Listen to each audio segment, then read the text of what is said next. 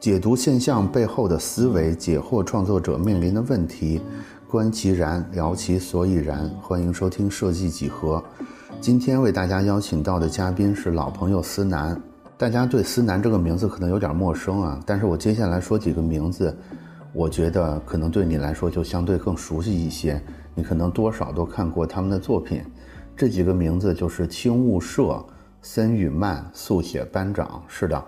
我们的这个老朋友思南，他现在的主要职责已经不再是站库推荐插画师里边的插画，他的主要职责已经是森宇文化的 CEO。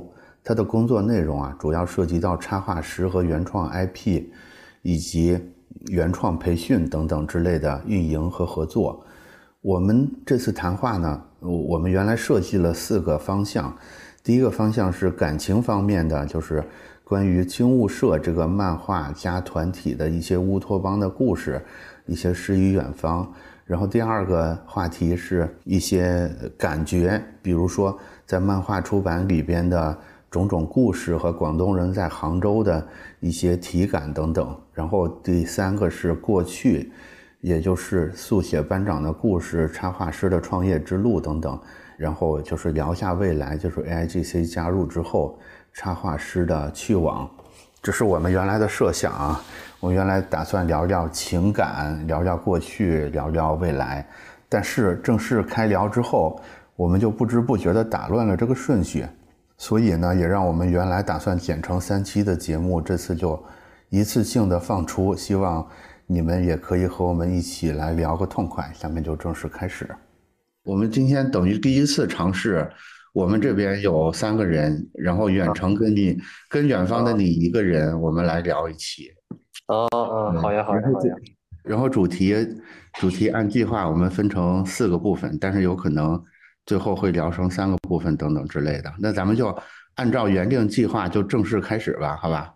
好的，开始吧。对，所以第一个大部分我们给它归纳成叫青雾社时期的故事。哦，那是很早以前的故事了，long long ago。嗯，新雾社其实当时是这样的，就是其实它的发源也很普通、很简单，那是一个很朴实的故事。对，这是一群朴实的。对，这是一群在杭州然后画插画的、画漫画的，就穷逼创作者，然后想住别墅，然后就只能好几个人凑在一起住了一幢小排屋，然后开始了共同的创作。那大概是多少年前呀？应该是七年前。嗯，好，你继续。哎，不对，应该是八年前了，二零一五年的大概现在这个时候，然后我们在找那个排屋。嗯。然后当时因为我来杭州比较早，然后我是二零一二年就来杭州了。然后来杭州之后呢，然后加入了一个，我是从头说起了，就从毕业开始说起。嗯。从我跟战库的故事开始说起。太好了，我就我们我们最需要这个故事，来吧。嗯，因为我是大学的时候，我就在站酷上面去发一些那个帖子嘛，然后当时画的也很烂，反正就是刚开始也没什么人关注了。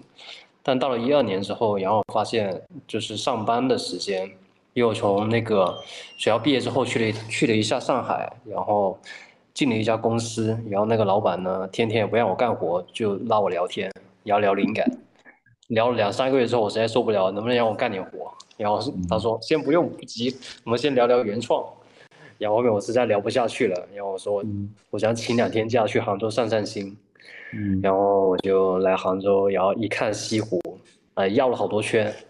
那感觉这城市挺神奇的，就是西湖为界，半山半城，也就意味它其实有种某种平衡在里面，是也挺好玩。嗯，然后你也可以啊，如果你喜欢奋斗，那你在杭州这个地方也可以奋斗。如果你喜欢清静，对吧？喜欢休闲，那你进山去灵隐寺应聘个和尚也行。反正就它是一种很好的一种状态，反正它它很好的平衡了这种关系。所以当时我要了几圈之后，我决定我要回上海辞职了，我要来杭州。嗯，对，然后后面就顺理成章就来到了杭州。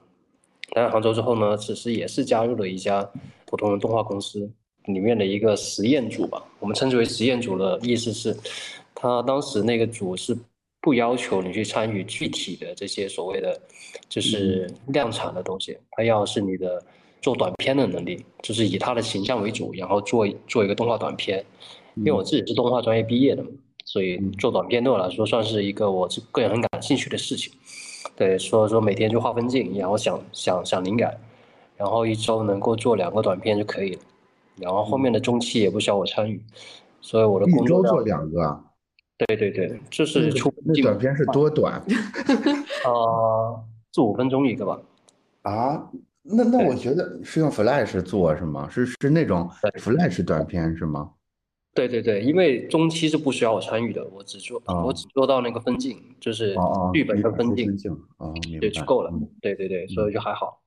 嗯，对，然后后面就是这样子的话，其实工作是不太饱和了。我很明确说，嗯，对，对我而言的话，其实不太饱和的。所以说我经常也是，我一般七点钟下班嘛，就开始画画，就回家开始画画。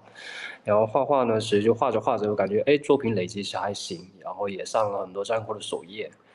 所以后面就发现，哎，自己慢慢接单，好像也能活得过来，嗯，也能活得过来，比自己的工资还高。这个时候我就开始思考一个问题：，老子是不是应该当一个自由自由职业者？嗯，对。所以那时候就啊，还是决定，因为那时候是怎样的呢？什么样一个契机决定要离职的？是是决定要当一个自由插画师的？其实当时是因为在公司中午休息的时候看了一个新闻嘛，然后知道一个地方叫漠河。然后我的想法是我我很想去中国的最北点，朝着俄罗斯打个水漂，嗯，就是当这个想法一旦冒出来之后，就发现 一发不可收拾，嗯，然后当天下午就把。你本身是广，你本身是广州人是吧？我广东的，茂名的。啊，广东人。是个小地方，小地方。所所以是广东人对祖国最北端的一种向往，对，是的，是的，是的，没错，就是你很想很想去那个地方。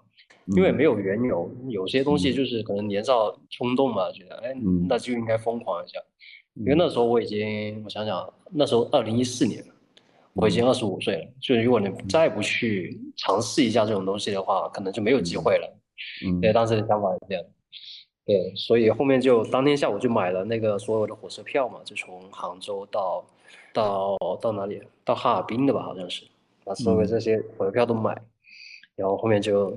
后面就跟那个 领导提了一声，说我要去找找我的 灵感了。嗯，然后面他他也很乐意把我放走，因为他觉得呃确实，对吧？这么多年下来了，该挖我的那个灵感挖完了。嗯，对，大家是好朋友嘛。对，所以后面就一边呃往北走，一边创作这样子。就路上带了一个那个手绘板，然后 U 盘里面装了个 PS，然后就嗯。经常去借那个青旅前台的那个电脑来画画，嗯，就赶稿子，你知道吗？在那个前台借他们的电脑，但那电脑实在太卡了，所以说效率会大大的降低。对，但后面去到了漠河打完水漂之后，就一路往南走，我也不做攻略，然后就是纯粹看哪个城市的名字好听，然后就去哪里。对，反正就后面又回到了家里面，我就开始思考我到底适合哪个城市。这个回到家里边是指回到杭州的家里边，还是不是回到回到广东？广东的家里边。对。哦，也就等于你这次跟老板说你想去漠河打水漂，也就等于辞职是吗？其实就辞职，其实就辞职。哦，好的。对他们也知道我肯定不会不会再回到这个公司了。嗯，回到广东，然后呢？回到广东之后，我就开始思考我到底适合哪个城市。最后想想还是杭州吧。然后后面就回到杭州，回到杭州之后呢，其实因为在路上，包括平常认识很多创作者嘛，然后就像那个小蔡，就蔡贤东蔡爷嘛，他是画漫画的，然后我们都是广东人，然后也是二零一二年的时候认识，然后在那个新浪微漫画的 Top 一百吧，然后大家都都知道，然后就认识，然后他说他也在找一个地方，到底想去哪里，他好像是在我旅行的途中，然后。通过自飞镖的方式决定了来杭州的，就是这个蔡爷，就是你们你们现在的合伙人对吧？对对对对对。然后他们来了杭州之后呢，我也回到杭州了嘛。回到杭州之后，因为我当时我就想自己开始去参与一些创业的事情，那当时加入了一个公司去负责艺术嘛，就做艺术总监，然后做一个平台，艺术家平台，然后去做一些采访什么。然后后面就采访到了他们，然后发现他们在国美旁边租了一个毛坯房吧，应该算是毛坯房。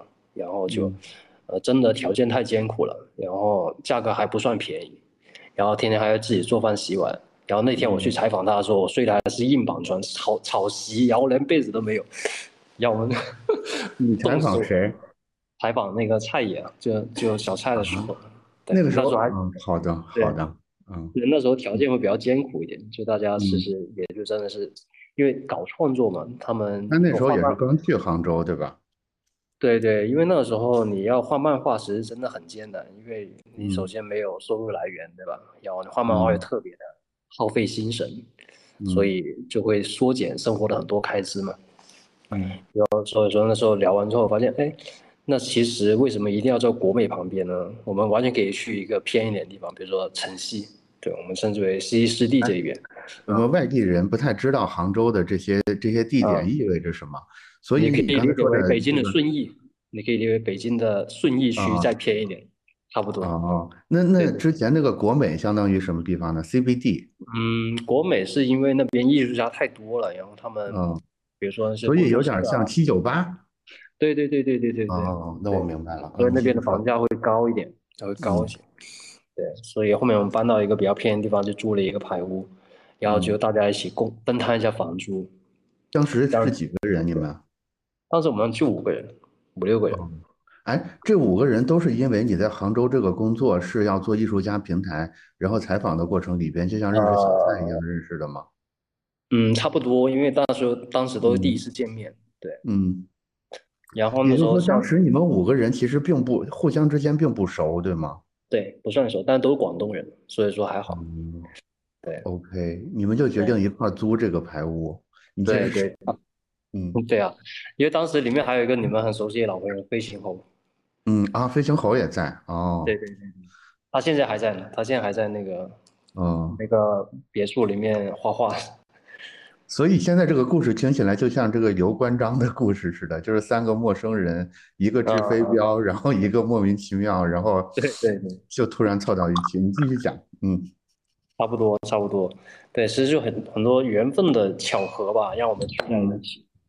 然后后面青物社租下来之后呢，其实陆陆续续又又很多朋友加入嘛，然后加入之后有些会离开嘛，然后就是然后空出一些房间，所以它其实是一个合租的故事，本质上，嗯，对，所所以所以青物社的这个那个接地气版就是艺术家合租的，艺术家合租的故事。哎，我我我我这里边有点好奇哈，就是可能因为我是个北方人，我一方面能理解说。我们在他乡遇到老乡，遇到故知，大家又都是画漫画的人，这种他乡遇故知的惺惺相惜的感觉，我是勉强能够感觉到这种感觉。但是另一方面，反正对我来说是有点离奇了，就是我跟五个人互相都不太熟，我们就突然决定要住在一起。嗯，你你觉得？那还好。那个时候你们五个都是单身是吧？对，因为当当时都是单身，然后其实情况也很简单，因为你无论跟跟谁都是合租，你还不如跟一个有相同爱好、能够交流的人一起合租，对吧？就是那个时候，至少你们相互之间对彼此，就是画插画这个事儿，还是就是对彼此互相认可的，而且互相欣赏，可以这么理解，就是说能够聊到一块去，这个很重要。嗯，对。而当时我提出了概念，我们提出概念就是，其实就是想要做一个小小的平台嘛，就大家能够一起。交流，一起创作作品，一起对外去发作品，这样，所以当时有了青雾社这个名字，原因也是基于这个前提的。对，所以你们五个人当时当时合租的时候，你们有约定一些，比如说每周的周六，大家要一块儿去做一个什么样的围炉夜话 等等，就是有这种形式感比较强的事儿吗？没有，这个没有。因为其实我们都是比较懒散的人，就散漫一点。所以大家尽管坐在一起，但还是各干各的事儿，就是也并没有，就是尽尽管有青物社这么一个嗯嗯满诗情画意的名字，但是其实也并没有去把它当成一个记忆性很强的一一个框架来用。关于活动跟这种围炉夜话的事情，我认为它是一个，它不是一个规定，它其实是我们每天都在做的事情。嗯，因为我们创作的地方其实在那个大厅嘛，就大厅里面有很多，就我们买了好几张那个宜家的桌子，然后就拼成一排，就像工位似的，你可以这么理解。哦，就是说，只是大家互相看到大家在画什么，然后你看到的时候，你就会好奇，比如说你看胡歌这么有想象力，对吧？你就很好奇，的脑子里面到底装了什么东西。嗯，然后我们就会聊，就一起聊这个事情。哎，你这个创作灵感到底哪来的，对吧？也就会聊起来。聊起来之后呢，然后像晚上我们比如说呃吃完饭之后也一起玩游戏嘛，也会聊到一些对好玩的事情。对，也就等于那个时候你们其实都是自由职业，对吧？有有人需要。就是没有人需要早起出来去城里通勤，然后很晚回来，就是大家基本上都是一种在网上接活，然后就就在家就完成这种状态，是吧？对对对，可能就初期阶段我是属于这个角色吧，因为我还要去公司啊什么的。嗯，对。但后面我后面后面后面我自己就开始想，就是就再一次离职了。说起来就是就是觉得，哎，就是大家的。就比如说老原先老板的那个想法跟我的想法是有点不太一样，就是方向不太一样。因为我是身处在这个 穷逼青年艺术家群体里面，所以说是比较了解大家的想法。但他们会以一个互联网的思维去看待这个事情，嗯，所以说这个中间他会有很多的分歧。对，所以所以我后面想，哎，算了，不要不要在我身上浪费工资了，我还出来自己把清湖社搞搞好吧。因为如果没有人去负责这个事情，清湖社就是一个很散漫的一个组织嘛，对吧？就就合租，反正就合租。所以说当时我跟跟小蔡，那时候还是小蔡，然后然后一起聊嘛，就说，那既然如此，就是清湖社必须得往一个更高的维度去发展的话，那必须得有人去负责这个事情。嗯哼，所以说我们俩当时就决定了，我们把创作这件事情放到次要的位置，而是把一个运营跟管理的事情放到一个更高的维度上。也就是说，那那一刻开始是我们开始决定要去创业。对，这就是就是创业开始之前，我有个问题哈，啊，就是就是在我看来，你们当时是大概平均数是五个人，可能有波动啊，有时候多，有时候少，但是就是五个。独立的插画师，其实那个阶段可能都没有办法用艺术家来形容每一个成员，就是五个年轻的插画师又身在异乡，你们当时怎么就会有一种莫名其妙的信心，觉得说我们五个人只要有一两个人站出来，努力的做点什么，我们五个人就可以形成一个，形成一个事事业呢？我会觉得我有点不能理解这个想法。可能这是天生的创业者心态，包括到今天为止，我们依然认为我们是信心很足，去改变很多事情。其实本质跟当时没有什么太大区别，无非变得更成熟了一些。以前无非就更年少轻狂点，觉得哎自己一定能把这个事情干成，但能干成的理由跟原因其实是没有，你是罗列不出来的。对，那时候其实是罗列不出来的，我为什么一定能成，或者说自信来源于哪里？对。我以为你们中可能有一个人是阿里的蔡崇信，对吧？就是一算说，你看我们的流入流出是多少，然后这个模型就是建了一个商业模型能成立，也没有也也并没有并没有想这么多，对吧？对，那时候纯粹就是天马行空，就是在想，哎，那这行能不能干？这样能不能干？怎样能不能干？那能干就干呀，管他三七二十一，反正又不死嘛，就这个状态。对，然后后面其实是做了一件更加年少轻狂的事情，就是创业。我们第一个阶段，我们就想去做平台嘛，就线上的艺术家平台。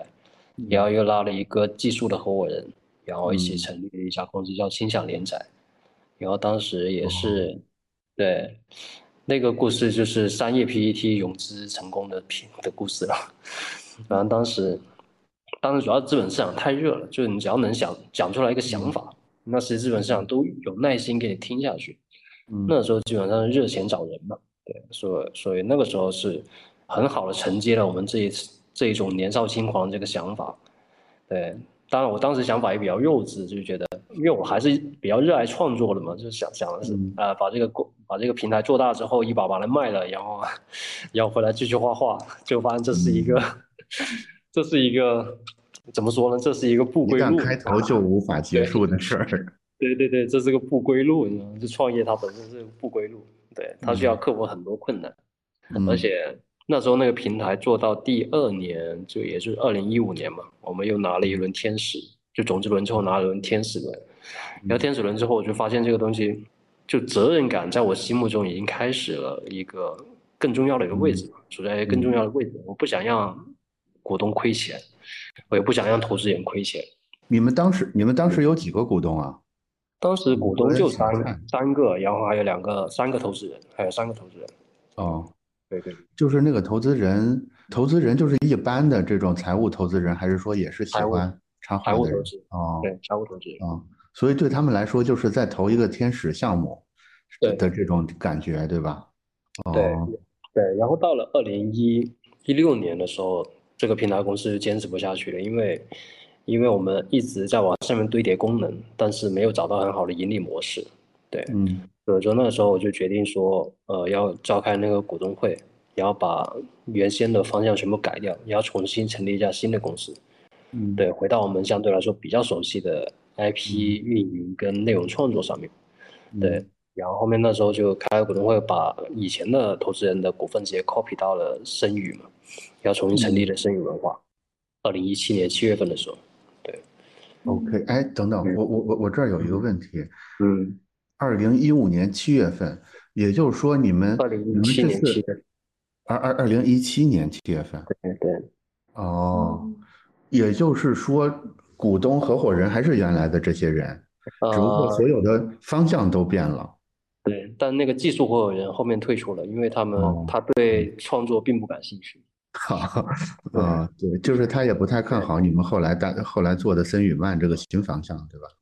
他也不是看不看好，而是他他他没有能力去参与这个事情。为什么哦，我本来打算继续聊一聊那个什么嗯，那个闲云野鹤的艺术家，但是我们既然已经嗯进行到这个部分，就顺着这个部分往下往下说好。呀好呀，就是接着说森与曼的故事，待会儿我们再回头来说艺术家的闲云野鹤的生活。给他们现在还是闲云野鹤。对，接着说森与曼的故事。嗯呃，森与曼的话，后面其实就是就大家所看到的森与曼去做一些图书的策划出版，对吧？这也是已经是一个大家听了很多的故事了，包括现在出的一些书啊什么的。对，然后当时我们有个比较典型值得拿出来说的一个点是什么呢？因为一般年轻人在创立公司的时候，他会遵循一些已经成功的规律，对的，比如说跟平台合作呀，或者说依赖平台去做一些事情啊等等。但我们呢，相对来说是属于那种可能就是任性吧，就是当时我们三个人成立声宇的时候，然后把另外一个朋友也拉进来，是原先在网易那个场景，就是上你见到那个，嗯。对对，然后他说在网易做那个项目管理嘛，然后把他拉过来之后，给我们带来一些成熟的思路，就内部项目管理的思路。嗯。对，然后我们三个人，然后一起喝了一杯廉价威士忌，然后说今天要名要利，我们二选一吧。对，呃，呃，但我们我们肯定选名哦，肯肯定不会一开始对啊，我觉得森宇曼这个事儿是个是个求名大于求利的事儿啊。对对对，一开始就是选名嘛，然后，然后当时所以说我们从从一开始定下来的方向，内容的方向就是相对来说是首先出奇的，就不是那种说呃霸总啊，或者说耽美啊，或者说美型啊这些漫画的类型，它就是那种偏现实的，或者说有很强的风格化那一种。嗯对，那一种也是我们相对来说比较能欣赏的一个角度吧，因为毕竟三个大直男，你确实也做不了总裁们，对，对那那就是找死嘛，对吧？你也玩不过别人那种说嗯追求效率的方式，对。然后我们跟平台去聊的时候，确实也发现啊，平台要求的东西我们确实做不到啊。对，嗯比如说要求一周两更，或者说一周三更那种情况，搞死。等等等等，也就是说，一开始你们做森宇漫的时候，你们打算做的是一个漫画家群体，漫画家 MCN，这么说啊，是吗？其实不一算，一开始的时候的思路，内容公司。一开始、嗯一开始的思路其实还是内容公司，因为嗯还是希望能够做一些好一点的内容嘛，就我们自己认为好一点的内容。嗯当然，这里面也有个前提，就是说，其实那个时候我们已经拿到钱了，拿到一一大笔钱，因为当时我也不知道为什么，可能是狗屎运吧，然后，然后也就是说，一七啊年你们转型森宇曼的时候是又拿到一笔钱的。对对对对，其实是那个时候，那个时候是什么创业条件这么好吗？不是，直接投我们的是北京的金融。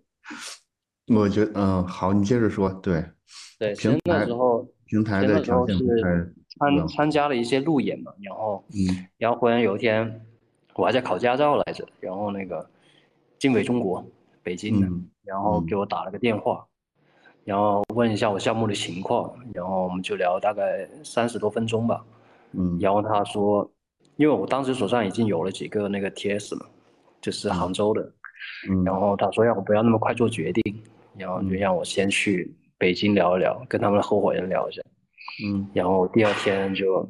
就那个跟那个蔡爷就坐火车去，坐动车去那个北京嘛，嗯，然后也就聊了四十分钟吧，然后就那个当时经纬就决定说，就当场就拍板说要投，当然也砍了一些价，然后他说反正六百万要占百分之十五，然后接接不接？然后说，嗯，然后跟跟那个 蔡爷说，既然对方的这么就这么的有诚意，或者说这么的快速决定，那我们是也不要怂。那接吧，因为现在确实很需要钱。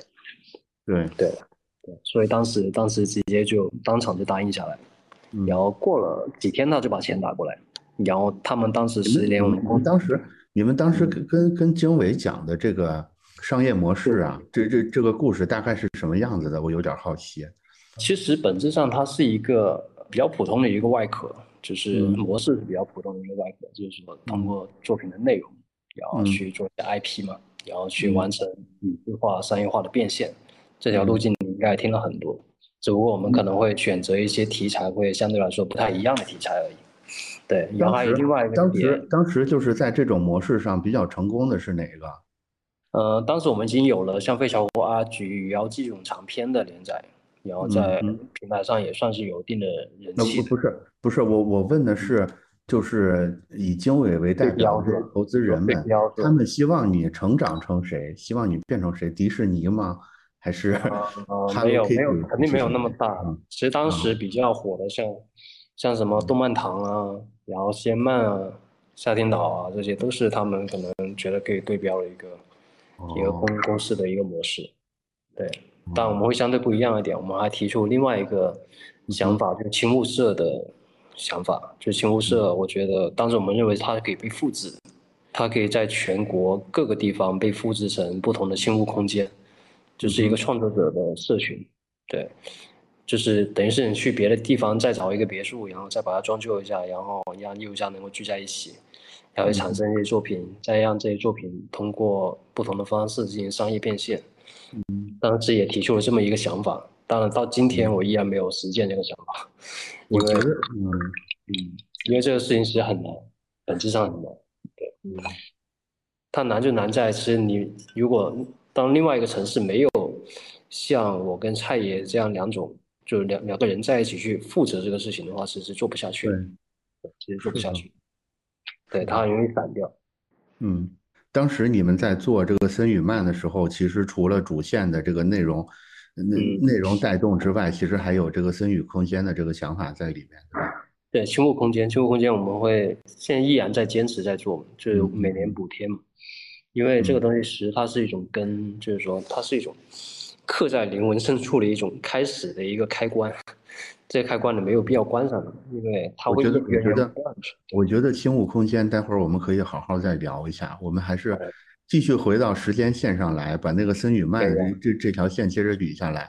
就是据我所知，后来森雨曼做的事儿比较多的，反而是这些图书出版。在我看来，会是森雨曼重要的一个事儿。这就是从你们一开始打算做这种自有的 IP 类 IP 内容，到后面呃开始给这种独立作者做这种画呃类似画集、类似这种单行本这种漫画，中间发生了什么事儿吗？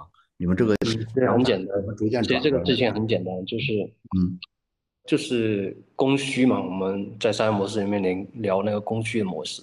比如说当时我们刚开始的时候，可能你要给平台去供稿，对吧？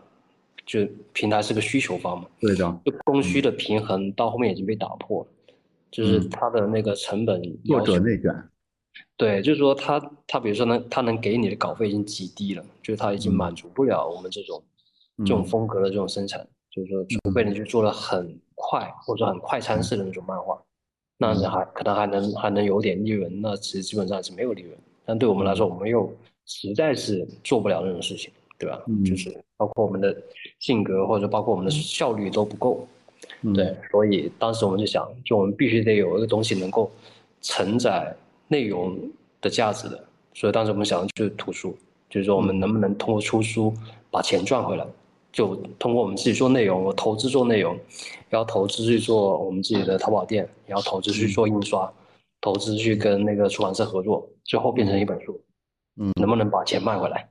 嗯，对，所以当时的想法这样一发生之后，哎，发现哎确实可以，对吧？包括像那个三体艺术画集也给了我们很大的信心嘛，嗯，对吧？所以说这这个事情商商业模式它这样就成立了，也就是说我们可以自己建立我们自己的一个生存的一个模式，而不去依赖别人。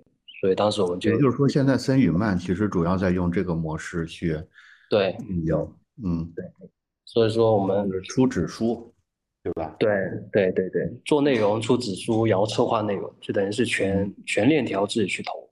嗯，对，这样的话是会可控一些。对我们来说，我们可以很好去判断，因为我们掌握了上下游的所有的这些呃数据预算以及我们自己的判断，所以说相对来说会更可控。哎，现在森宇漫，你你们的作品还有在跟这些平台上面连载之类的合作，也仍然没断吗？已经断了是吧？早就断了，一九年就全断了。嗯，好的。所以现在的情况，哎呀，这个问题就有点敏感了啊。肯定你们的收入是是正向的，对吧？对，就是出书卖书这个模式肯定是正向的。但是我的感觉也发不了大财。嗯，是这么一回事。是这么因为我感觉怎么说呢，就是国内。真正愿意花，因为因为就是高品质的画册还是蛮贵的，愿意持续的花这个钱去买不同的漫画家出的画册的这个概率，就是我一拍脑门会觉得不太高。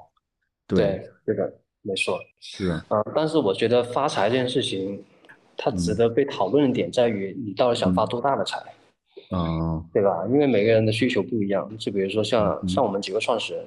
都不是那种说，嗯，非得怎么样的人，就是属于那种，我们更多是内求的快乐吧，就是说自己创作或者说欣赏一个作品的快乐，很少人会，就基本上没有那种说啊，我非非得去买一个豪宅，去买个豪车，嗯，这些就没有这个没有这个想法，就是还是觉得，哎，那生生命里面能有一些能被欣赏的，或者说欣赏艺术家能够通过我们出出了点书，那就挺好。所以说，所以说就还好，就心理状态上面不是奔着说非得去做一个百亿市值的公司去。但如果有机会能够让我们在秉承价值观的同时能做到一百亿，那自然是最好。做不到呢就没关系了，就这样吧。嗯，然后当时就抱这么一个思路，包括事到如今也是认我们认为慢就是快。就是我们不会去轻易去追逐风口，因为这个东西太危险。哎，我们你们的投资人们，你们的投资人们对此也没有意见是吗？他们也愿意慢慢陪着你们是吗？怎么说呢？我可以坦白跟你说，就是说，基本上我们当时投资人很多投资人投的文创项目，活下来可能只剩我们。对，基本上就剩我们。啊，就是尽管你们慢，但是至少你们还活着。关键是我们还给他分红啊。对啊，甚至还在给他分红，对比对比那些对。比那些就是就是 速生速死的，你们已经已经是他们对。很大的安慰了啊！对，哎，对对对，因为所以这就是我我们说的慢只是快嘛，因为而且我们营收现在不算低嘛，对他们来说已经觉得啊挺好的，然后在中国的这个土壤上面能够能够相相对来说还能自给自足，对吧？这还算是不错的。啊，就等个机会嘛，无非就等个机会，对吧？嗯，就是慢慢等呗。就是上周跟你聊完之后，我我后来我后来跟跟月瑶，我们就是在在聊在聊你们的事儿的时候，我就突然发现了一点，就是这这个可能是对大多数创作者都有启发的一点，就是你们的这个经历啊。我觉得，我觉得以森宇万森宇曼为例啊，你们还是找到了一个。很独特的那个价值的支撑点的，也就是说，我们经常，尤其是说什么商业模式的时候，都会说，给我一个支点，再给我一个杠杆，我就能撬起多大的东西来。但是其实，这个东西从原理上对的，但是最大的问题是，大多数人找不到那个很结实的支点，就是你刚想撬，支点就碎了。或者你的杠杆太短，就是 你你你你花一斤的力气，只能只能撬起来八两的东西，你这撬一次就损失二两的力，所以所以也是不成立。但是但是我觉得就是以孙宇万为例，你们找到了一个很舒服的那个那个支点是什么呢？其实是作为创作者对漫画类内容的一种真正的品味。它就是我我听起来特别像一个虚头巴脑的话，但是这个东西确实是存在的。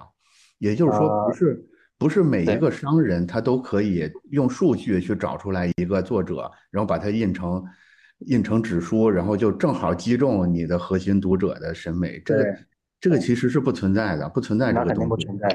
对，其实其实按照大 Q 个人刚刚说的那个那个说法的话，是我觉得很多人其实是本末倒置的。嗯，就很多人想成为杠杆本身，但是我觉得创业者应该做的是支点本身。对，是的。因为刚刚说到那个支点跟杠杆的一个问题，就是说我觉得大部分创业者他们可能聚焦点跟我们不太一样。我觉得核心应该把自己当成一个支点，就把自己这个支点给做实了，而不是一开始就想着成为一个杠杆，以一个很小的地图找到一个什么模式，然后就把自己。能完美的安装进这个模式里去。其实模式，其实模型来来回回就是那几个，但是怎么把模型能挥舞起来才是难的。对对对，就这个支点要足够坚固嘛，就跟你在家老家盖房子一样，对吧？地基一定要是亲眼去看一下的。嗯，是。对对对，我觉得就是就是说到设计师，说到创作者创业这块儿，我觉得你们现在在做，你们现在最为人所知的这个速写班长系列。我觉得能给大家更多的启发，所以我们继续把故事从森雨曼推进到 速写班长，那就一下推进到了二零二零年啊哎哎，不是，这中间有有意思的事儿，你接着说啊。中间好像没有什么特别有意思的事，就是生生死死呗。然后卖房子救公司这种事情就没什么好说的，都很正常。对，就是卖房子救公司，然后公司赚钱买房子，然后再卖房子救公司。反正就这种，就是几几世死里逃生的故事呗，啊，就是说，就都还好了。我认为就是，当然，我认为就是说，一个公司倒不倒闭是取决于你对它未来的这个，就还是算术题嘛，就你可以理解为财务的一个理解，就是说这个钱到底能不能回来，这是核心。就是说，你说你说我当时把房子卖掉去救公司的前提，我说我觉得这个钱回不来了，为什么还要救？我肯定不救了。从理性上、感性上，我也救不了。所以你理性上还是大概算过，说对，还是救得回来，对吧？还是要算，对，因为这个东西你你没有必要说完全失去理智去面对这些事情。对不起，我又打断一下啊。啊，没事。就是在这个生生死死之间，你觉得对你比较有启发或者印象比较深刻的几次毁了你或者救了你的事儿是什么呢？就是可能就是那几次要卖房子，你觉得大致上是因为一个什么样的决策失误？或者后来又能救回来，又是什么挽救了你？我觉得创业对我来说，只踩过两次的坑，才算是一个比较大的教训嘛。嗯，像比如说扩张，对吧？有的时候我们会盲目扩张，比如说刚开始拿到了六百万的时候，那也是一种盲目扩张的过程。嗯，我们可能从刚开始六个人一下子扩张到了五十多个人。我的天！哦，这其实也是一种管理上面的挑战，这也是管理上面的很大的挑战。嗯，对。当然，我们是从二零一八年开始启用 OA 的嘛，就 OA 系统，就是线上管理系统，就每一件事情都有迹可循，也就还好。其实管理上的失误，我认为是没有的，是没有太多的。对，最大的问题在于业务上的失误。就比如说当时招了一大部分人，全部都是搞创作的，就是专门去做内容，为平台做内容。那为平台做内容，就是发现，哎，最后一算，这个成本都回不来，或者说，对，或者说年初的时候，平台跟你说的。非常好，说啊，我今年要给你，你这里起码得给我五十部啊，这个连载啊，然后一定要搞出来啊，要到年底的时候说我只要三部。我现在我我现在回忆的话，那几年好像也有几个不太靠谱的平台，当然现在也都没了。嗯，靠不靠谱其实不是不是他们自身靠不靠谱，这个商业模式就不靠谱。嗯，就有点不太靠谱。就算他们再真心诚意，那其实到最后他也只能做到。自己的本分，对吧？因为就是就是依靠真正的读者来付费订阅真正的内容，这个模式至少我觉得到目前为止，可能在中国都是走不通的。对，就是靠大众读者真正的打赏或者是订阅费来养活这个生态，仍然是入不敷出吧？可以这么理解，是有点入不敷出的。对，所以大家活得也很艰难，就包括这几年，我觉得画漫画的。作者啊，老师都还真的挺艰难，对，除非是有一个代表作，然后有固定的读者流量这些就还好，就还好。嗯嗯嗯嗯嗯。所以说扩张，我认为是一个创业者踩的比较，我作为创业者踩的比较大的一个坑。嗯。然后其他的我认为都还好，因为学费是肯定要交的。每次卖房子，除了那个卖房子的钱，另外在另外依靠的那个能起死回生的神奇力量是什么呢？上帝，开玩笑，就是就是可能运气吧，就是运气。因为我认为我们其实还算是运气比较好的一一批创业者吧，就对我们而言。当然，这运气也有实力的成分，就是说可能我们掉头快，然后反应快，比较脑子比较活络。不会因为说遇到波折的时候互相指责，也不会互相之间有怨气，而是属于那种都是很积极的人格。就我们这几个人就是属于那种，啊，大不了从头再来嘛，这有什么关系嘛？就属于这种，都是这种人格，所以就没有没有浪费能量在互相抱怨等等这些对对对对，嗯，因为我们其实都很清楚，就是说生宇能到今天，就是大家共同努力的结果，或者说生宇走到一个错误的岔路口。那也是大家共同共同发力的结果，无非就是一起把它拖出来呗。嗯，对，就这个这个模式，反正就是就是这样。我觉得团队的协同能力如果很强的话，那是遇到很多波折的时候也没有什么问题。嗯，对，当然我在内部的时候是也经常会会说一些事情嘛，就是说，其实我的专业能力是没有几位其他几位合伙合伙人强的，就某一个专业，对，但我觉得。你当 CEO 最重要是情商嘛，对吧？你能够把大家聚在一起，同时愿意牺牲自我，这是很重要的。就是 CEO 是首席解释官嘛，就是这个意思。对，所以那时候我跟他们很多人说，就是说你们认为当老板很幸福吗？其实当老板有有一个最重要的、最重要的一个任务，其实还不是说呃在专业能力上有多强，而是。子弹飞过来的时候，你能站出来先把子弹给挡了，对对吧？是，对吧？然后告诉后面人说没事，你们先继续搞吧，我来给你挺着，对吧？这是老板最重要的一个任务，就是保护大家的斗志啊。对，保护大家的心态跟斗志，要不然就完了呀。嗯，对吧？要不然船就沉了呀，船长有什么用？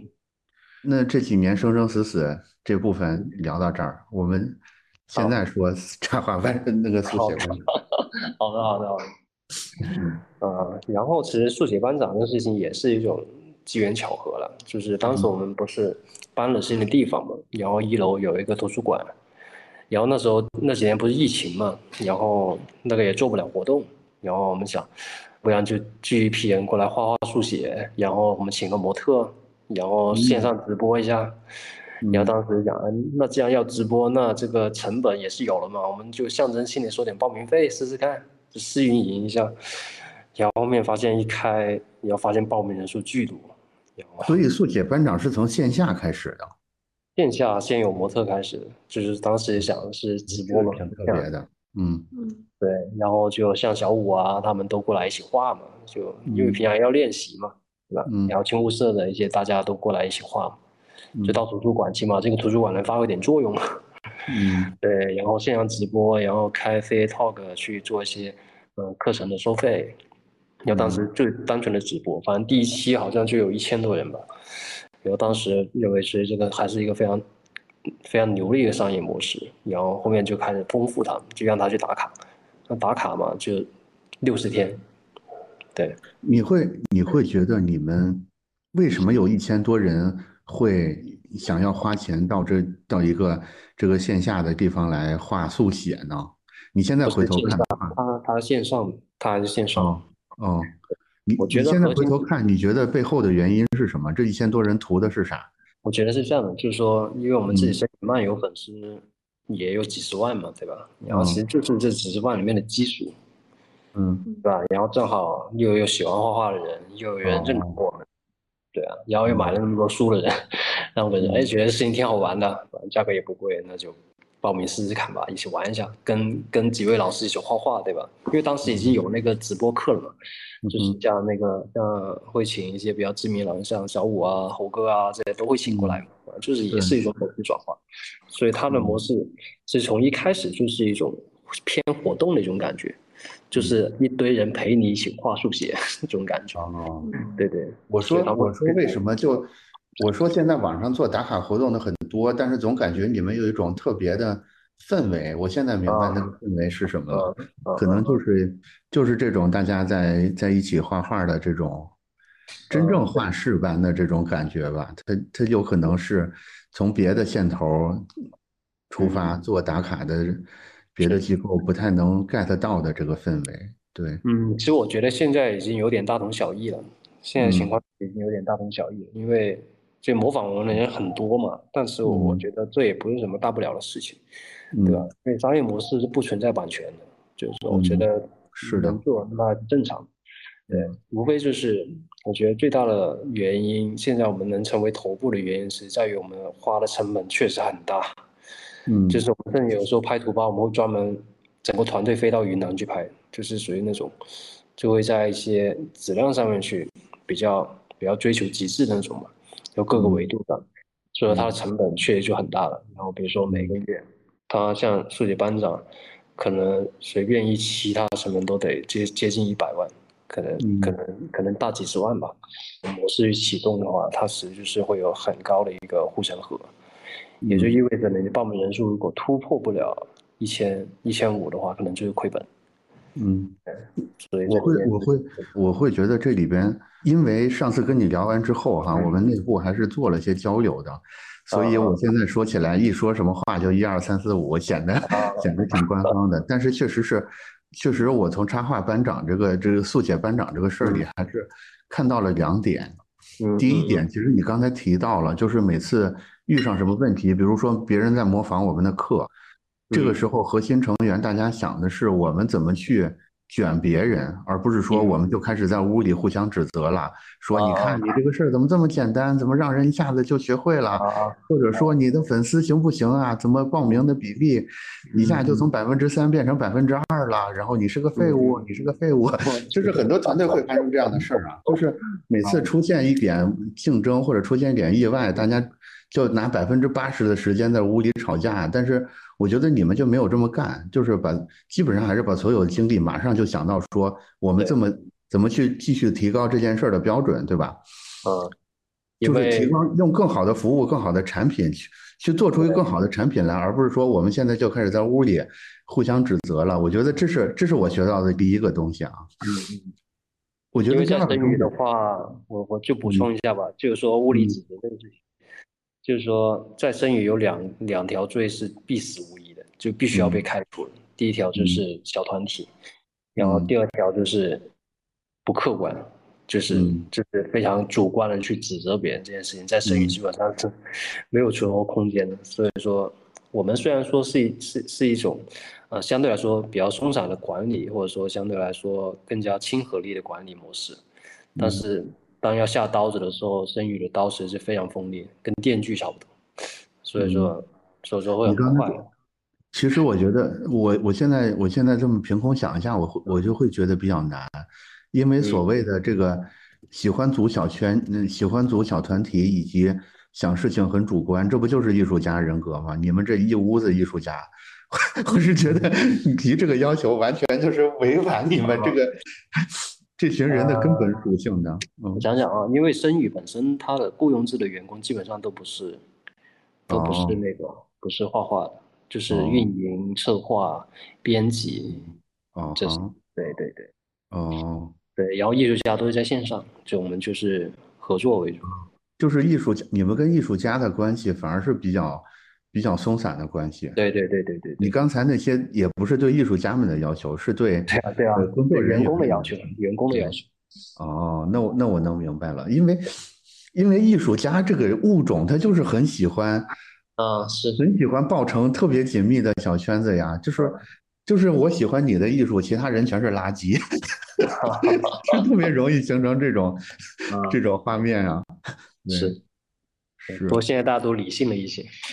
嗯，是，我觉得这两条还是挺有启发的，尤其是对我们，对我们嗯做设计或者是学艺术的人创业来说，可能这两条还是挺有，挺有可以直接复用的意义。我甚至觉得都都是对这几条实施确实就是格外容易犯的错误，是我们这群人对对而且我觉得艺术家创业或者说设计师创业最大的问题，千万不要轻易的自嗨啊，对，不要轻易自嗨，因为这点其实是其实是挺保命的，我认为。这个事儿有点矛盾啊，因为我们做事儿的动力就是自嗨，但是又特别容易自嗨过头到觉得对是的，就平衡嘛自己对，就所有事情都是平衡，就是比如说我认对。我认为其实申宇今天也找到了一些平衡，对。哎，这这这里边有啥诀窍吗？就是能怎么避免自己有一个恰当的自嗨？其实我是觉得要创造给自己任性的空间，这个空间不是别人给你的，而是你自己创造。就比如说我们为什么要自己出书，其实为什么要自己去投这些东这些作品，或者说出书整个链条的这些东西，其实就是为了创造自己任性的空间。嗯哼，就是说可以创造自己决策的空间，而不是听从甲方的意见，对吧？其实这个也是能够满足你一定程度上的自嗨。嗯，当你有了足够多的案例的时候，你就可以有一个判断的一个逻辑跟一个基本的标准，知道说啊，我出这个风格的书到底能卖多少本？嗯，虽然说我们没有办法说准确的告诉你说它一定一定能能赚多少钱，或者说它一定怎么样，但一定能告诉你的是这本书会不会亏本。嗯，对，当你自己内心对，当你自己内心里面知道这个东西会亏本，但是他又非常具有强大的才华，你不得不出，那出也行，那就通过别的方式把这个，比如说名誉给弄回来，或者去参赛，对吧？就比如说我们这几年拿了这么多奖，其实就是基于这个原因，就是说啊，我们觉得这个东西太好了，虽然它一定会亏本，但是我们就是要任性，但是我们要从别的地方把该该收获的东西收获回来，对吧？比如说拿金龙奖，拿金海豚奖。甚至拿安国兰的提名，对吧？这些都是因为这个原因所产生的一个结果。还有一种就是在商业模式上面的一个韧性，就比如说这个东西，就是我们看我们能投多少钱，然后最终它最后卖出的数，比如说它只要超过一千五百，甚至于一定能回本了，那我们就做，然后我们就尽可能的让它包括印刷、包括设计各个维度上面都做到极致，都做到非常好、非常有趣。这也是一种任性的一种方式，就等于是我们自己通过自建的一个生态的一个商业的一个模式，给自己一个任性的空间嘛。呃，这个东西甲方是给不了你。对，我觉得特别好，就是给我的启发也很多。就是在我的理解里边，就是避免自嗨的方式，就是你要努力的创造一个尽可能，反而你要努力的创造一个尽可能客观的环境，来避免你那个自嗨的人格找到借口。就是假如说整个链条你们的掌控力不是很强，你们就比如说只是做，只是做选选择作者，后面出版印刷什么渠道你们通通不在你们掌握的话，有可能卖的不好，你内心的那个自嗨的人格他就容易找到一个借口说，你看你是很棒的，你是没有错的，是他们对吧？渠道的人没做好，是印刷品质没跟上。对吧？这个这个，我觉得这个是人的一个本能啊，尤其是我们这种艺术家人格，我们这这我们这帮人特别愿意找借口。对，所以办法就是别让他找到借口。我今天对对学到了。对对对对，总结一句话就是任性可以，但责任都是自己的。对，是，就是还是要让他从从做这这件事的第一秒就知道。如果这件事儿做的不好的话，是没有人替你买单的，你是你是必须要面对这个冰冷的事实的，并不能说我到时候就可以随便拽一个别人或者是别的什么因素，我就能把这个事儿混过去，我就跟自己说现在疫情了，所以我就应该失败，这个是，就是这两年的疫情应该是给了不少人这这方面的借口。很好的一个台阶，对，很好的一个台阶，但是是没有用的，就是 台阶总有一天会用完的。你，我觉得最终还是要，还是要锻炼自己在这个水海中游泳的能力。你不能，你不能总是指望着这个，对，总是指望着借口活着呀。嗯，因为我我也见过很多连续创业者，就是，嗯，但我觉得有一种有一种人格是非常危险，嗯，就是我。可以把它称之为习惯型失败人格，就是，嗯对他一旦一旦遇到一些困难，遇到一些台阶，他就下去，他完全不会想办法去往上去突破看到克服。看到台阶比看到成功还兴奋。对对对对对，就习惯性的让自己遇到一种失败的这种这么一种结果。对，我是觉得怎么说呢，就是并不是每个人都有条件像你们一样去真的把这件事儿的每个环节都掌控好的，但是每个人都有条件把自己去思考这件事儿的方式调试成一种不不找借口的思维方式。我觉得这个就是，假如说我们的听众们听到这儿。的话，我我是觉得我们聊到现在爆出的最大的一颗宝石就在这个地方。对，但是我有信心，接下来还有更大的宝石啊！就是刚才我再回到主线上啊，就是就是刚才说了，第一个优点是内部互相不抱怨，其实还有第二个优点，嗯，我觉得仍然是我们在上，在就是在那个一一七一七到二零年那中间的那个优点。就是还是支点的问题，我会觉得说，其实你们的策略仍然是可以被模仿的。比如说，每一期班我就要硬投入一百万的成本来做这个课，对吧？但是其实你会发现，这里边你们的审美能力又一次起到了一个支撑点的作用。也就是说，你把一百万给另外一个人，他可能没法花的这么漂亮，你知道吧？就是他也知道说啊。OK，那速写班长的套路就是我们要去拍图包，对吧？找 找模特拍图包，那我们也搞图包嘛。他们听说听说我们埋伏在里边的间谍说他们每期要花一百万，OK，我们也花一百万，我们花一百二十万，我们花两百万。但是这时候他会绝望的发现，他花两百万拍回来那个东西的卖相。可能还不如你们五十万花完五十万时候那个卖相，所以这里边其实是存在一个很大的叫什么以小博大，也不是以小博大，是存在一个很坚固的支点的。这个支点其实可能是你这十多年画画，跟跟这些插画师在一起泡着，跟这些核心读者在一起，每天看他们买书，看他们吐槽，看他们。是吧？花式赞美这个大大那个大大，从这里边泡出来的，它其实很难是通过我就是硬往上堆资源，他们花一百万，那我花一千万，它有可能你花一千万你也做不出一百万这个效果来，这个是完全有可能的，对吧？嗯，但我觉得这个是，就我从当事人的角度来看啊，嗯，我觉得如果他愿意掏出来一百多万做一期，那是成功的概率还是高的。但是可怕的是，他们都不舍得掏这个钱，对吧？这个我相信还是会有人会讨论，但是我觉得最大的问最大的点在什么呢？嗯，他们错过了战机，让数学班长成就成功的崛起了，因为因为其实有些东西我们称之为流量的垄断，或者说流量的分配权，对吧？比如说我们通过用微博的标签打卡创造话题这么一个模式，反正现在能，我现在现在还是有点自信，就是说如果。如果想掐死我们的话，可能只能微博来掐死我们，就是就这么一个打卡的模式下的话，因为我们已经形成了二十多亿的一个热度，然后包括里面的这个话题的管理的模式以及运营的模式，都是已经成为了一个系统。对，所以说这一点的话，就等于是我们从一开始从启动报名开始，我们的触达的人群以及所能够覆盖的流量，都是完全不是一个量级。对，嗯。对，是的，对对，就是互相和已经建立起来。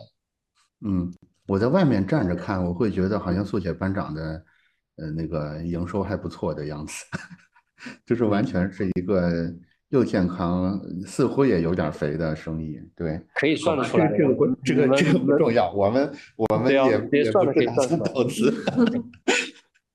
是，报名人数都是公开的。对，但是很好啊，我就是觉得就是。到这儿，这个创作者故事就已经就接近这个创业者故事的尾声了，对吧？是的。到目前为止的一个一个中转点，就是现在这个阶段，就是走到了速写班长这一步。接下来，你们你们有什么进一步的打算吗？我觉得还想创造一个更好的艺术空间的氛围吧，就是说，不是以前的轻物空间这个事儿，对吧？不是，不是轻物空间这个事儿，而是在比如说，你可以理解为一个园区。一个艺术园区，一个艺术街区的那种感觉。嗯，我觉得杭州缺少这个东西。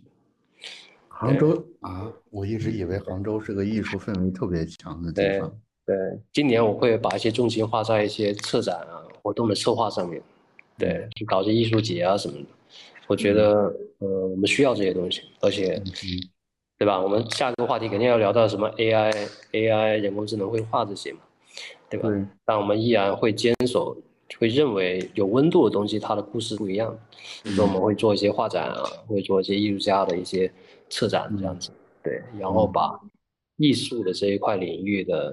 的一个尝试都实践一下，对，嗯，这今年剩余可能会做的事情，还有就是在艺术班长这一块，就刚说到打卡课程这一块，我们也会进行一些新的探索，探索，就除了速写、色彩、角色之外的一些探索，对，反正图书部门嘛，就它就一个使命，就多出好书，嗯，对，对，不辱使命就行，就多出，对吧？嗯。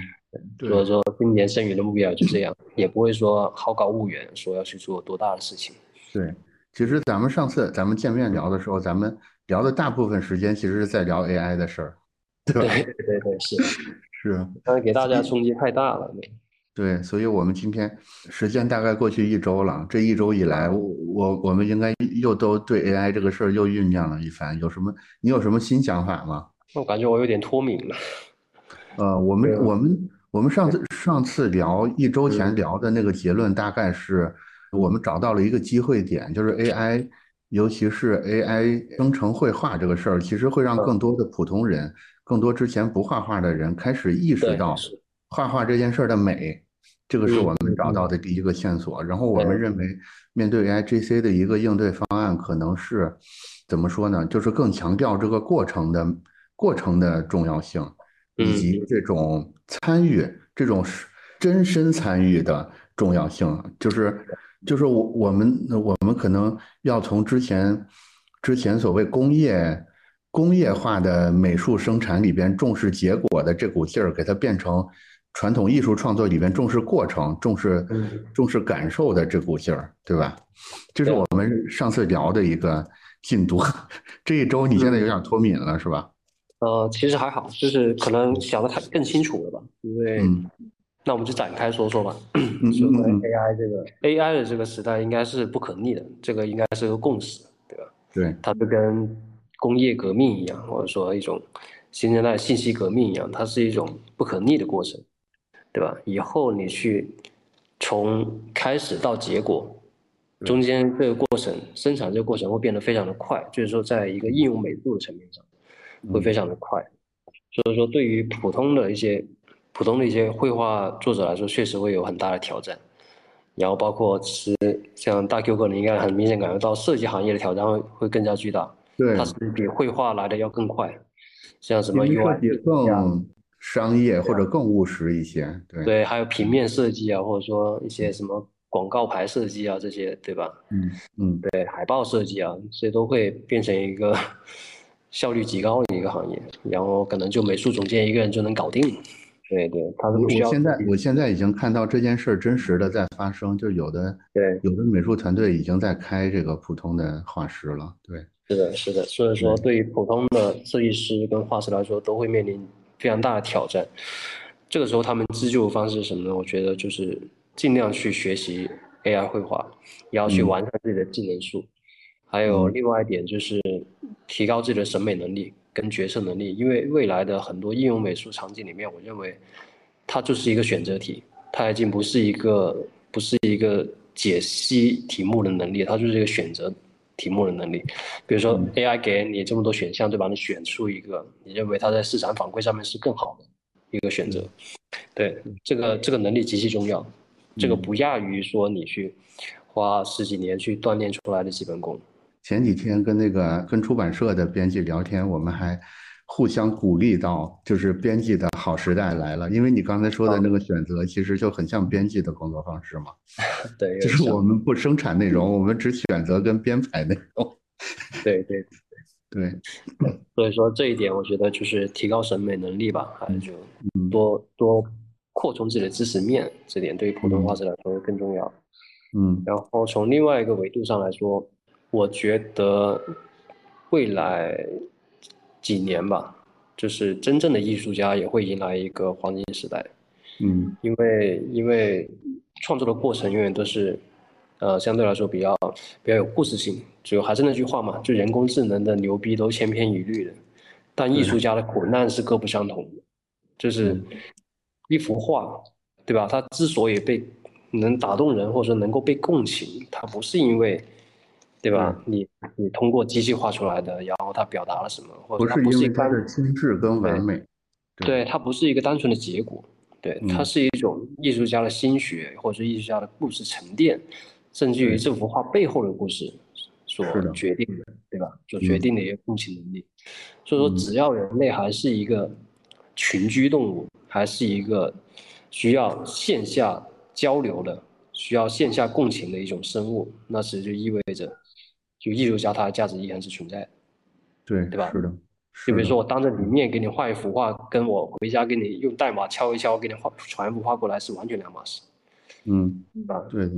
所以泰坦尼克号上面那那一幕画绘画才会成为经典，嗯，是的，对吧？你说杰克忽然间回家，哎，等我回家先。找那个什么，那个什么露丝，对，先先去找个电脑，然后敲几行代码，然后给传幅画回来，这这个美好全被破坏掉了，好吧？嗯，所以说它是一种，可能对真正的艺术家来说也是一个不错的时代，因为审美就是像我们刚说的嘛，AI 它实际上大部很多完全不接触美术的人，嗯，就跨入了这个门槛，对吧？但他但他们最终。要去更升华或者更升级的时候，你会发现，哎，那还是真正的艺术可能会更打动人一些。他们可能就会进入到就艺术家这个范畴，或者说成为一个收藏者吧，或者成为一个欣赏者都行。嗯，对艺术家来说，真正的艺术家来说，那这件事情就等于受众变广了，或者说等于是市场变大了。嗯，对，所以就是，但这个时候对于艺术家来说又是一种新的挑战。呃，因为我们也见过很多浑水摸鱼，难度也提高了。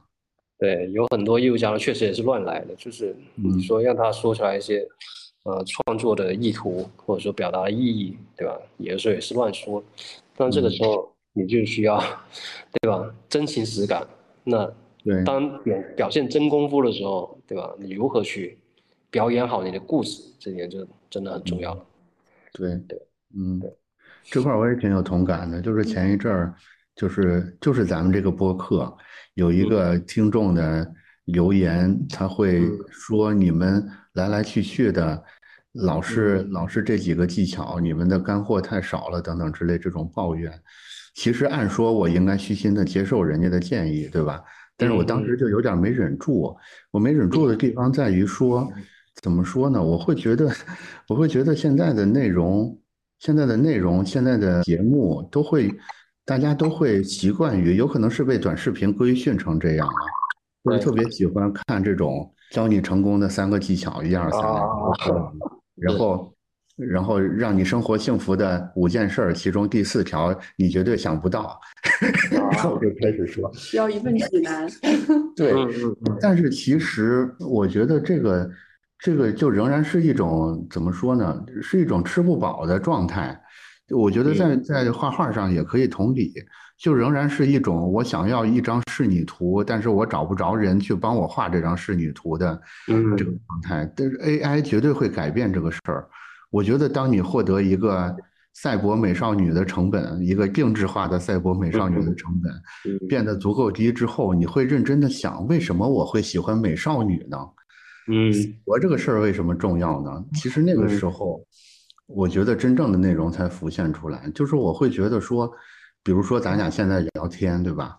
不是说我们说出来的这些带着序号的才是重点，有可能我们都突然沉默了，就是那五秒钟的沉默才是整个对谈话里真正的那个核心所在。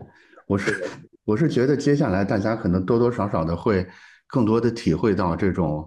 听起来千篇一律，或者甚至听起来挺无聊，甚至是空白的这些内容里边，它包含的那个真味、那个真意是什么？我觉得在画画上也是一样的，就是当我们只是需要一个漂亮的图的成本变得足够低之后，大家会自然而然的，我觉得人类就是不会满足啊，自然而然就会追求一个更更丰富的、更微妙的、更高级的东西了。对，是。对。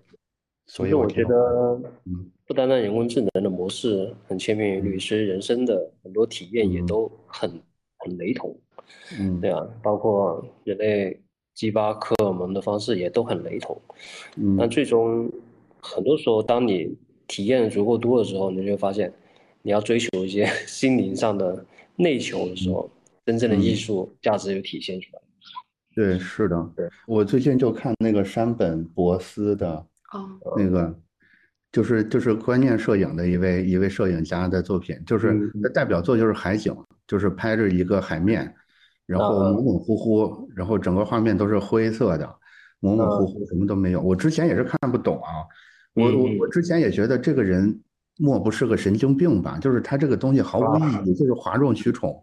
但是我最近看完了，看完了就是这就是同样这个作者写的几本书之后，他就解释他为什么要这么拍之后，我现在的情况是，我只要我哪怕我现在百度搜山本博斯，搜到那几张小图就特别小，小小的灰灰的，什么内容都没有，我只是看见缩略图我都会哭，嗯，哈哈哈。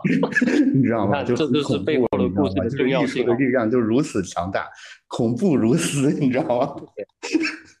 这个就是艺术家的故事，艺术家的苦难所带来的，，对的，嗯。对吧？如果你只是看到那个结果，什么玩意儿？那个结果可以说毫无意义，什么意义都没有。大家有兴趣可以搜一下，就是啊，对，就是什么内容都没有，就是甚至都没对焦，都没对焦好。对，嗯嗯嗯，是，对，是的，是的，没错，就这样。嗯，所以艺术价值不在于结果。嗯，所以聊到这儿，我们就接着再往回走到诗与远方这儿来，好吧？啊，诗与远方，我特别我我特别对一个呃线索人物特别感兴趣，就是刚才我们聊到艺术家嘛，我我我我最近还看到一个观点，我觉得特别好，就是其实是没有艺术作品的，但是有艺术家，也就是说，艺术家的喘的每一口气儿都是艺术作品，嗯所以到这儿就是就是我我个人很喜欢的，同时也是你们青物社一个呃，他也是你们合伙人吧，就是切师洪仁模老师，对吧？我想听对听，对对。我，想听听阿切在你们在你们的故事，我们来作为这个艺术家的诗与远方的影子。阿切是真的一个难得一见的天才，这么说，因为我也是看完他的画之后，决定说 要把绘画当成个爱好，不要当成职业，因为我觉得我再怎么画也画不到那个程度。就是努力在天才面前不值一提，是吧？对，是的，所以当时我的想法就是，那我们能不能服务好这个角色，或者说服务好这些天才的创作者，嗯，对吧？所以说，阿切也是我们遇到的合作最深入的一个你们认天才。你们认识阿切的时候是哪一年呀？那时候是呃，蔡爷认识他的，是很早很早有，那那时候他应该才只有几百个粉丝吧，我记得。我的天哪！啊，对，然后当时他画了一些人像的一些头像什么的，嗯哼，然后蔡爷说这个人是个天才，然后然后后面就是跟他合作红色的皮嘛，然后画完之后，就所有人都相信他是个天才。红色的皮是你们出的吗？红色的皮是我们出的，申宇曼出的。嗯，但是我们没有在国内出，在在海外出的。哦，对海外出的，然后，然后当时他才十七岁，哦，对你想想能画到那个程度，十七岁什么概念？是的，然后后面又画那个呃海门回声跟火焰头，嗯，就他每一个作品都是一个质的飞跃，对，就是我我也现能感觉到，真的太夸张了，就对本来就是仍然没有见到这个人的上限在哪儿，到对到今天都没看到。对，对，就很夸张，就当时觉得天呐，如果这如果阿切也被埋没在人海里面，那这个世这个世界真的是太太遗憾了，我觉得当时，所以说我们就是对作为阿切的脑残粉儿，我甚至嗯会想说，即使你们什么事儿都没有办成，但是你们就只发掘了阿切，你们就已经取得了绝对的成功了。当然，我这个就是作为阿切的脑残粉说的这句话。对，就是这样，其实就是这样，就是说你作为如果从一个非常直白的理解来说，就是说作为一个经理人的角色，对吧？嗯或者说一个代理人的角色，你能发掘一个艺术家出来，那就是你的人生有的时候是无憾的，就是天才艺术家。其实这个也是也是我们在站库做编辑的一个核心的动力。我们就时常跟自己说，你看谁谁谁，对吧？他原来没有被你们推荐之前是如此的不起眼，如此的被所有人认为不适合干这行，现在所有人都认为他适合干这行了。对，你讲，其实你在这中间还是起到了一些这个画龙点睛，甚至是推波助澜的作用的。嗯，主要是推波助澜，锦上添花。这对，这个其实特别能给我们这种半创作者、半运营者人格的人很很大的激励，对吧？就是，对，是的，嗯，就是因为我们到现在，比如说对阿切的要求就是你潜心创作就可以了。反正就剩下的你说什么商业啊，或者说生存啊、物质啊，就是说我们能给到都会给到你，嗯，甚至包括公司的股份对吧？对，都都一样。就是，就我觉得，虽然说他现在也没很多年没有作品了，好像，嗯，也没什么太太多的作品，但是我觉得就让他酝酿嘛，嗯，就让他酝酿嘛，总有一天他会再次一鸣惊人。是的，一秒钟就能画一张，那是机器人儿，对吧？嗯，是的。在艺术的层面上，单纯论结果是没有意义的，只有在应用美术的层面上有意义。嗯，对，所以阿切这些年就一直跟你们是一个，都不是合作的关系。阿切会比其他的插画家跟你们的关系更近一点，对吧？对对，会更近一些。我跟月瑶我聊的时候，我说阿切可能就是他们这个组织的原子弹。嗯。轻易不拿出来，就是轻易不拿出来，但是拿出来就好使。对，嗯，对。我们也期待他下一部作品，然后就最近，对，他应该会开始创作吧？也许是是，我会觉得就是阿切这种状态，其实是每一个创作人最想实现的。也就是说，你现在干的这个其实是个退而求其次的结果，只不过我们正好不不具备这种这么顶级的才华，所以只好退而求其次的。成为这个才华的助推者，当然，要是我们自己能成为这个，是吧？才华本身就更好了。那我觉得创作这件事情，虽然说我我有点脱离创作本身，但是我觉得我这几年还也是有进步的，挺接近创作者的本质的。就是说，嗯，就当你不把这件事情当成一个职业的时候，你会发现你可能跟他关系更好了，就跟创作本身的关系会更好一些。对，是。我觉得创作的本质还是表达嘛，就如果能够通过你的风格表达你想表达的东西，那就足够了。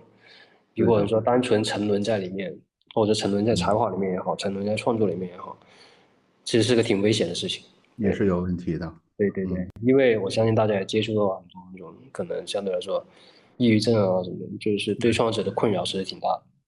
对，是的，是的，对的。就是太太沉在里面是也不太好，还是要。找到一个合理的方式，平衡创作跟自我之间的关系。对，是的，就是不要太不要太极端吧。当然，当然这么说也不太对。就是艺术这个事儿，有时候也挺极端的。我不知道这个这这个超出我能描述的范围了。对，嗯。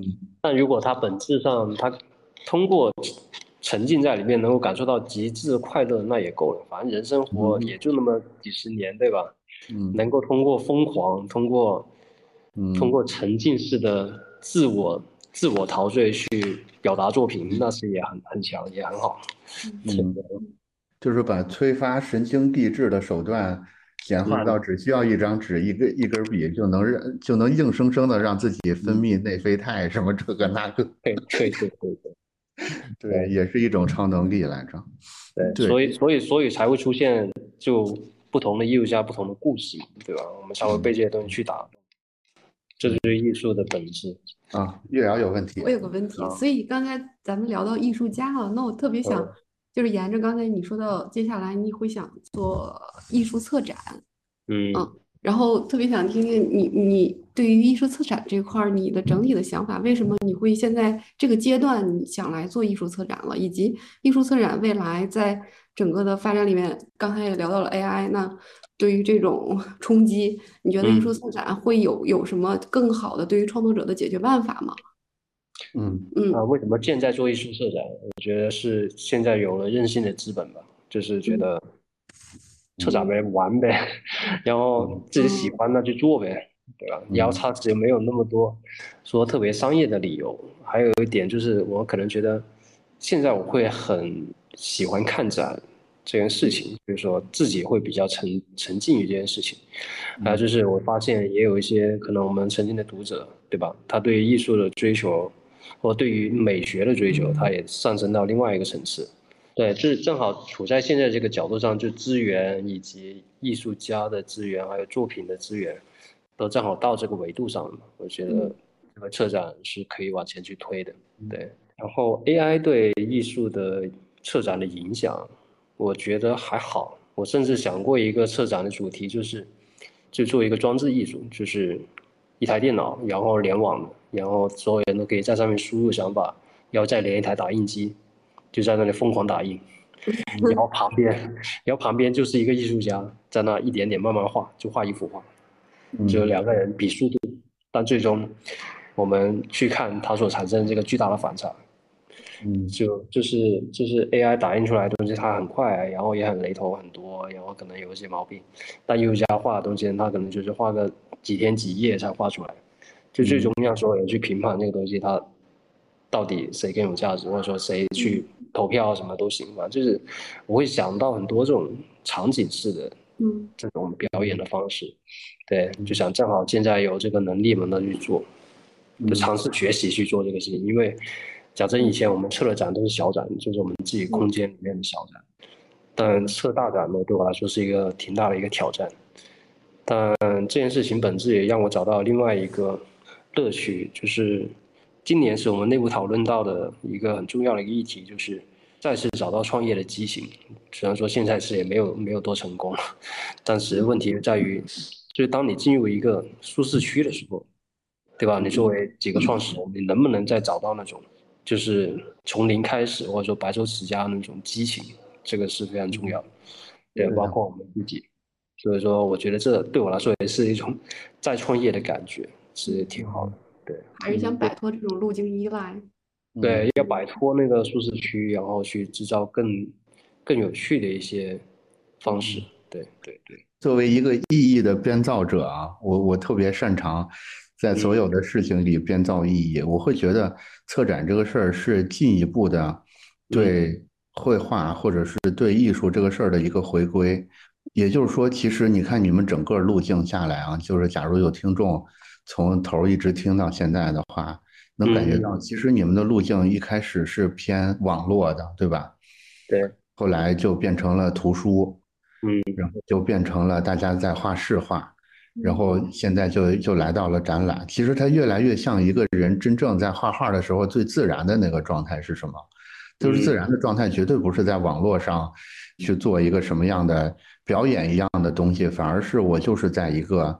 很特别的空间里边去表达我在这个此时此刻的某种特别的感情，所以所以其实内在是有这么一种回归的力量在的，有可能你自己也没没太察觉到这个东西。嗯，还有一点就是，我也当然从商业模式上面，我认为现在厂家的数量是嗯。在逐渐增多的，而且在年轻化了。就是说，通过市场这个模式，你也可以认识更多的一些厂家，对吧？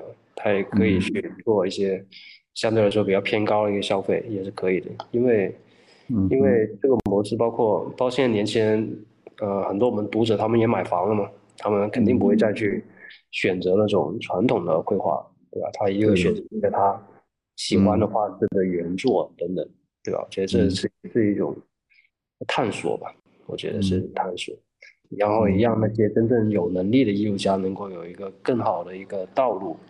去做一些对吧？经济上的收入啊，或者说名誉上的提升啊，我觉得都是可以的。那个原作还是还是真的是有一种特别不一样的气场的，就是它是没有办法，你通过照片，甚至是通过视频，甚至通过什么 VR，你能感受到的，你必须见到原作，站在原作面前才能感受到的东西，确实是有这个东西在的。我觉得现在可能。能体会到这件事的人不太多，但是接下来这个人肯定会急剧的变多的。我我是看好你们在打算做的这件事的。嗯，另另外说到在场感，我我我插一个个人私货啊，因因为我个人特别喜欢我个人特别喜欢看，就是在原始森林里边盖房子的解压小视频，是吧？就是一个老外提着一把斧子来到一片原始森林，然后就开始刨坑、砍树，什么这个那个的，最后盖一个小木屋。然后上次你来，你说就是疫情期间你也自己亲手盖了个小木屋，我想听听这个故事。这个故事是因为我自己是很喜欢，也很喜欢这种视频，但是我也很喜欢野外这种环境。嗯。就自然的环境吧，嗯，然后我对造房子也是有执念的，就是造造那种野外的小房子之类的。然后当时是因为朋友正好有块地闲置嘛，然后嗯，然后那边就正好有一个朋友，他很喜欢玩木工，然后买了很多机器在那边，嗯，然后那块地也闲置了，然后我们当时就想，哎，门口有三棵树，要不我们造个树屋吧？反正我们第一个造的房子是那个树屋，就在树上造的，嗯，架在树上的一个树。反正我们也没什么经验，反正就找了几个相对来说有经验的呃木工朋友就过来，也要指导一下。反正我们的目标是，只要不塌，就就是好房子。对，所以就先把那个树屋给造了。树屋造完之后呢，然后我就开始着手造我自己那个房子。当时也是也是就疫情嘛，哪都去不了。就是你看看人家的疫情是怎么度过的，我们的疫情就躺在家里看电视。啊，然后然后你只能往外跑嘛，你也不能跑远，你不离开杭州的。嗯嗯。所以当时就一点点，然后去买一些老的木头啊，然后就开始一点点造呗。嗯。其实我觉得造房子这个过程让我思考是挺多的，甚至我觉得对我来说是一个升级的过程，因为我是第一次通过，比如说在做一件具体的。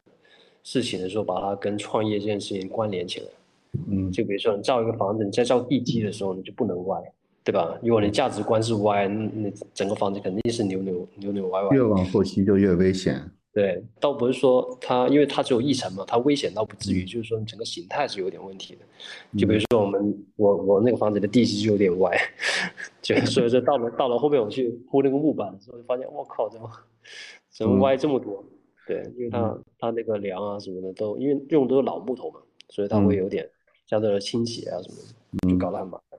嗯，然后再包括你亲手一点点去锯木头、去钉木头，然后去把一个房子从一个特别就是完全是零开始的东西，然后通过你自己的想象，甚至也都不是依靠经验，而是依靠想象力在做这件事情，做成了之后，你会发现这件事情会非常的有趣。而且它会让你整个人生多了一个就不可替代的一个故事，对吧？比如说我讲给你听，你会觉得很有意思，对吧？如果我告诉你我一年前就就在家里面刷了多少部剧，然后你肯定也觉得没什么意思，对吧？对，我会觉得我比你还多。对，然后然后其实还有就是，比如说你一个防水啊，就一个防水，我觉得。跟它跟创业最大的关联是什么呢？我们都造房子跟创业建对我来说都是第一次，嗯，就是都是一种，呃，通过没有经验，但是要通过学习以及实践去获得结果的方式，对吧？造房子我也没有造过呀，我就是呃，你你你有为了造这个房子专门去买书或者是集中的学习之类的吗？嗯，没有，其实就是遇到问题解决问题，对，就是就是这个逻辑，因为我也我也不是那种学习型的人格讲的。我这个人其实在学业上其实挺烂，嗯，就是喜欢观察。我是属于那种通过观察去学习。所以你你建这个房子的知识来自于之前看过别人建房子的视频，对，就是从从里面学到的。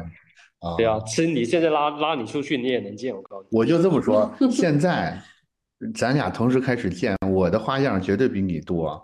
对，因为因为我的阅读量就是这么大，你知道吗？我对对对，你可以脑海里面想象出来啊，到底哪哪些东西可以很快。对，我知道好多种流派，对，就是，其实是有各种起手式的，就是不对这个不感兴趣的人可能不知道这么多，但是。有很多种打法，就先打桩的，或者是先立一面墙的，或者是先用石头垒的，或者是往下挖的，有好多种套路。是的，是的，是的，没 错，没错。对，这个就是经验来，这个所谓知识来源。对，然后，然后还有就是你在造房子的过程中，你会发现，你得把很多问题解决了。呃，第一个可能是漏风的问题，呃，取暖的问题，漏水的问题，保温的问题，嗯，对吧？甚至于用电的问题。就是有很多，就是有很多具体的问题是你在建之前绝对想象不到的，对对吧？是的，就跟创业一样，你现在会觉得说，哎，我我干个什么事儿，大概就是这样这样这样这样就完了。但是你一干就发现，其实哪止这样这样这样，简直是对对对对。所以说它是没有一个绝对的公式的，而是你在遇到问题的过程中，你想办法去解决就好了。我现在依然也觉得，我是一个没有什么压力的创业者，我不会有什么心理压力，也不会有什么焦虑感。我是一个可能心态健康到已经有点犯规的那种那种创业者。我倒觉得是你们始终还是愿意主动往前一步，主动给自己找一些难受的。其实中间有有一些时间点，你们是可以停下来，然后。其实很多人在那个时间点也就停下来了，就是比如说当你们各自有几十万粉丝的时候，对吧？其实靠接活儿也可以活下活下去的时候，很多人就停在这儿了呀。或者说那个我们开始可以给平台供稿，有个稳定收入的时候，有很多人停在这儿了呀。或者说卖纸书，对吧？甚至每年还能盈余点钱，盈余个几十万，那很多人也停在这儿了呀。对，其实你说你是这个躺平型的，其实也不是了，是因为每次都能更往前追一步，造成了。是经常经常对外说我是躺平型，假装躺平，但实际上我有点卷，也不是卷，就是我们其实属于那种喜欢挑战，就是比如说我有个朋友说，当时说要跟我一起造房子的，要买了很多木料，到现在一根梁都没立起来，已经过去两年半了。嗯，就说的都天花乱坠的，但实际上他会想，哎呀，这个人肯定会积水，又很麻烦，怎么搞定排水问题啊？什么？就想。觉得你在说我。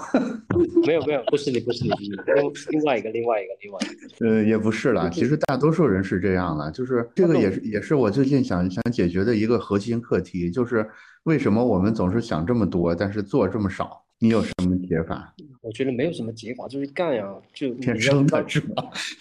对啊，这是我们应该买你的 注射液，买思南注射液，我们注射上就跟打鸡血一样。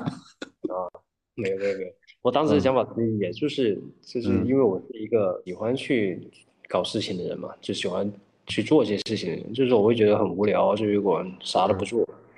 然后当时我的想法就是，那既然有条件。而且当时我我跟我那个朋友说的也很清楚，就是这个房子有可能会被定义成违建，就是说，对，因为因为他他有可能是保不住的。当时我朋友那个那个地主跟我说这件事情，我说没关系，我说我会把这个房子的全部的建造过程都记录下来，然后如果它建成的那一天它被定义成违建了，那我们就一起来把它给拆了，然后去买一头烤全羊。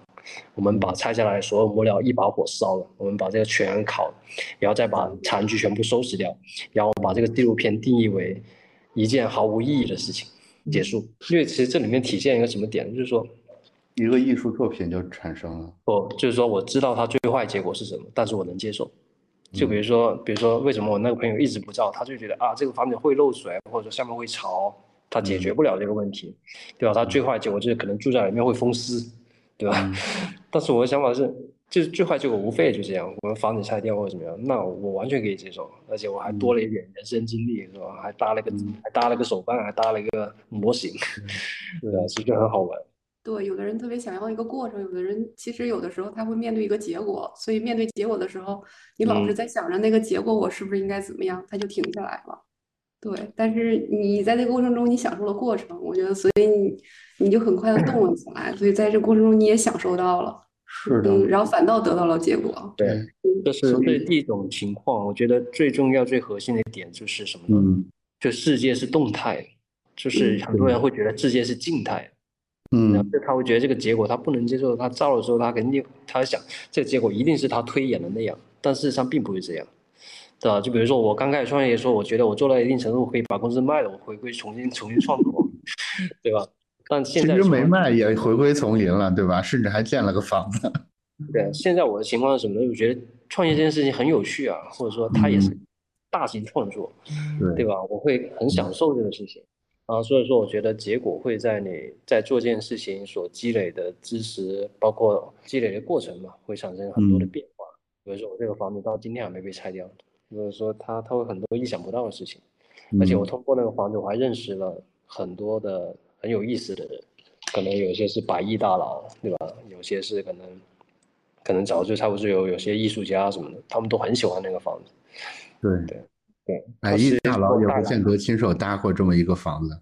对啊，对啊，这就是他们他们说他追求的极致了。我跟他说，我说那只是你要是盖房子的时候，我叫人把你喊过来锯木头好，嗯，就是就这种事情，就是你会发现，哎，他带来的东西是完全意想不到的。因为我刚开始建那个房子的时候，我觉得我就照着照来玩，然后偶尔住一下，或者说偶尔去喝个茶什么就行。嗯，但谁能想到它给我带来了很多哎很多新的朋友，或者说很多共同爱好的，那这事情就是一是更大的收获。我都算过一笔账，我造那个房子总共花了四万多块钱，然后但实际上它带来价值远远不止于此。那绝对的，对对。所以我觉得我们其实可以把整个房子作为。作为你到目前为止经历的一个暗喻，对吧？嗯，对，可以平行的比喻成整个过程。